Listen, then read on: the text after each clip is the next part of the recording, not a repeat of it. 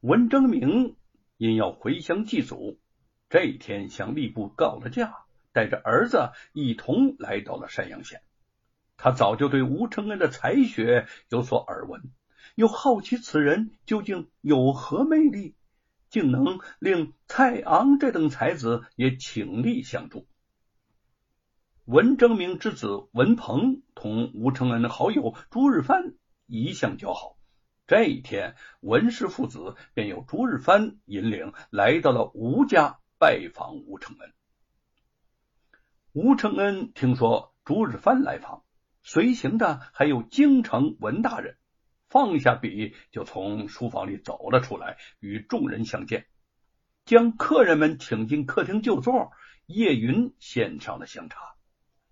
吴承恩有些意外的说：“文大人，真没想到大人您能够屈尊到寒舍做客。”文征明书画双绝，被列为江南四大才子，美誉朝野。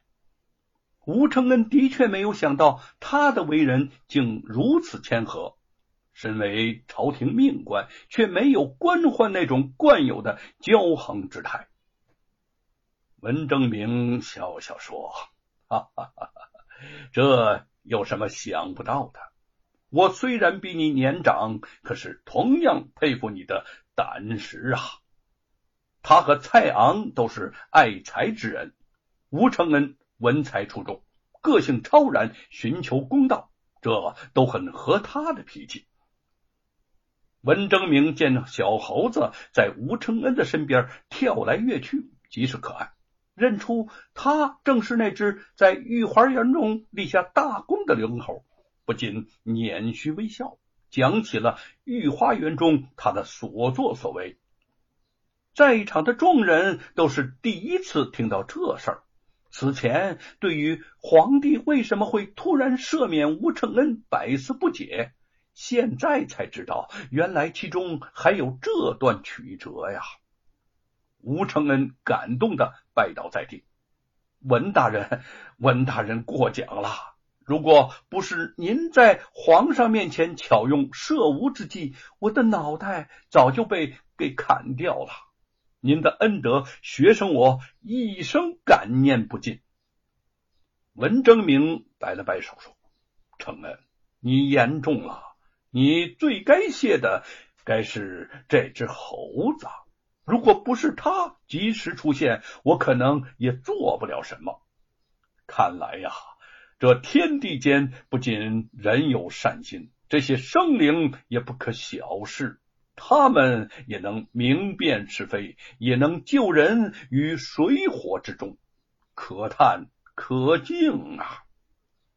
吴承恩轻轻的抚摸着小猴子的绒毛，感激怜惜的把他抱在怀里说：“小猴子，这次劫难还多亏了你救我呀！你是真真正正的神猴，比美猴王一点不差。”从今往后，你就叫美猴王了。身上的伤势见愈之后，吴承恩百感交集，来到了李老夫子的坟墓去祭拜。他一边烧纸，一边神情激动的喃喃说道：“李老夫子，承恩来看你了。